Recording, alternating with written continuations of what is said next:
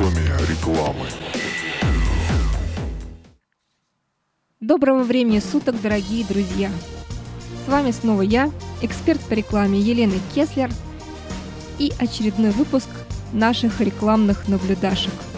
Знаете, на днях я обнаружила, что в момент особого смущения я издаю звуки почти как Аська. О-о! Сломала ноготь? О-о! Пропустила звонок от парня? О-о! Потеряла ключи? О-о! Упал молоток на ногу? Тут уже не о-о. Этот звук, как рекламная песенка, прочно вошел в мою жизнь. Занял свою комнатушку в моем интеллектуальном общежитии и теперь выскакивает оттуда, как... Этот звук, как рекламная песенка, прочно вошел в мою жизнь. Занял свою комнатушку в моем интеллектуальном общежитии и теперь выскакивает оттуда, как кукушка из часов. Вот только не всегда вовремя. То же время не всякая реклама на это способна, хотя ей-то сам Бог велел сделать все возможное, чтобы занять там, в голове, свою жилплощадь и никого туда даже близко не подпускать.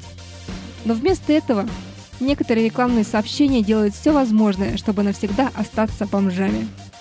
Приносишь им ордер на заселение, а они гордо отворачиваются и говорят «Нет, мы лучше, как все, в сторонке постоим».